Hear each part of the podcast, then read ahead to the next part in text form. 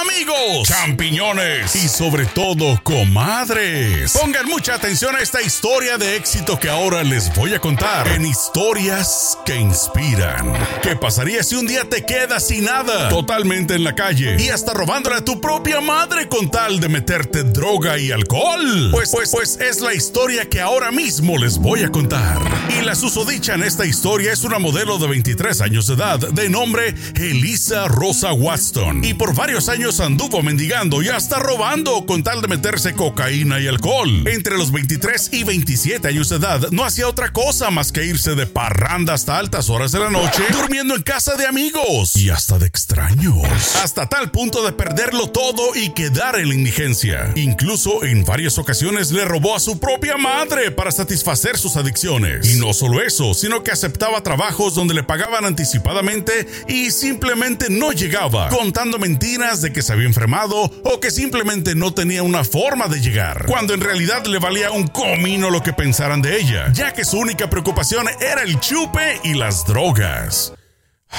Cuando tocó fondo, una amiga de una amiga la invitó a los alcohólicos anónimos y después de varias invitaciones, ella aceptó, pensando que ahí encontraría otras maneras de conseguir más formas de satisfacer sus vicios. Pero oh sorpresa, después de la primera visita, su forma de pensar empezó a cambiar, al punto de que después de 12 sesiones, ya su mentalidad era otra. La modelo que tenía un título de psicología desde el 2016 tomó un trabajo como maestra de kinder. ¿Qué? ¿Qué?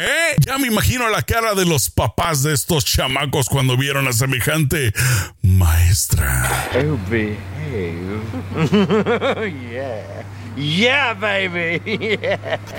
Sin embargo, el dinero que ganaba no era suficiente, así que a finales del 2019 abre su página de OnlyFans. Ella cuenta que al principio no sacó ni para los chescos, ya que puso fotografías que tenía en su teléfono, las cuales se había tomado tiempo atrás. Pero para febrero del 2020 hizo sus primeros 2.500 dólares, los cuales la incentivaron a seguir publicando más contenido subido de tono, así como mejorar su físico y haciendo varias horas de ejercicio y por supuesto buena alimentación, con los cuales la llevaron a ganar más de 130 mil dólares para el mes de marzo. Y ya para esas fechas y el encierro por la pandemia, estaba metida de lleno creando su contenido hasta por 16 horas diariamente. Así que las ganancias iban subiendo como la espuma, porque hasta el momento la han hecho ganar cerca de 2 millones de dólares. Definitivamente hay mucha gente que estamos en la profesión equivocada, ¿no? ¿O no? ¿O sí?